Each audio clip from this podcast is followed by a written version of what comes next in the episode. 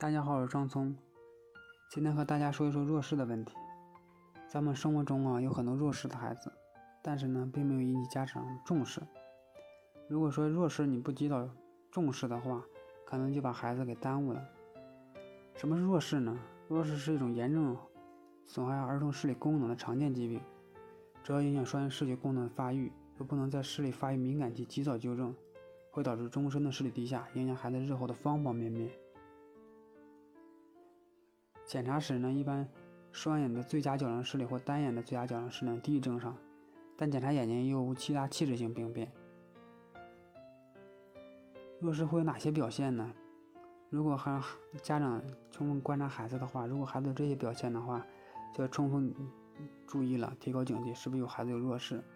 第一点就是不良姿势，需要用眼时会主动改变体位，寻找轻视器的成像位置，比如食物时歪头。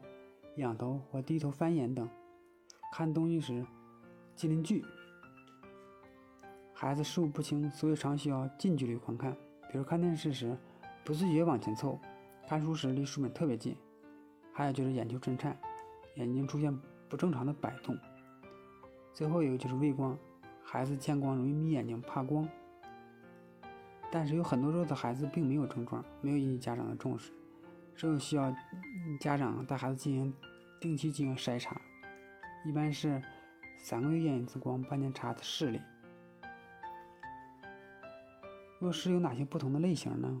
弱视按形成的原因呢，主要分为四点：斜视型弱视，多为单眼弱视，由于视线不能同时注视目标，同一物体不能落在视网膜对应点上，因此斜视的眼神经活动被抑制，形成了弱视。是什么意思呢？就是有一个眼睛斜视了，但是另一个眼睛呢重注视目标，斜视的眼睛呢就被休息了、放松了，不去使用，就形成弱视了。屈光不正型弱视多为双眼弱视，比如多见高度近视性弱视、屈光不正型弱视。由于视网膜上承吸承吸不了清楚的像，从而影响了孩子视觉的发育。屈光参差性弱视。对单眼弱视，双眼屈光程度越大者，越容易形成弱视。大脑一般选择屈光程度较低的眼看到的像，而抑制屈光程度较高的眼。所以说，屈光程度较高的眼就久而久之就被抑制了，形成费用性的一个弱视了。屈光参差性弱视，形距剥夺性弱视，一般在婴幼儿时期，由于孩子的眼睛啊先天出现问题，比如说屈光减脂不清，有先天白内障。或者有斑痕，或者是感光功能差，圆锥角膜角膜发育不好，在先天就会对视力的功能形成了影响，所以形成了先天性弱视。弱视的正常眼睛需不需要戴眼镜呢？很多家长认为弱视的眼睛已经见正好或正常了，就迫不及待的停止了弱视治疗，甚至连眼镜都不用戴了。我感觉这是不对的。因为很多孩子在停止戴眼镜后啊，出现视力回退，所以有弱视的孩子应该坚持戴眼镜，定期检查视力，定期验光，这是很重要的。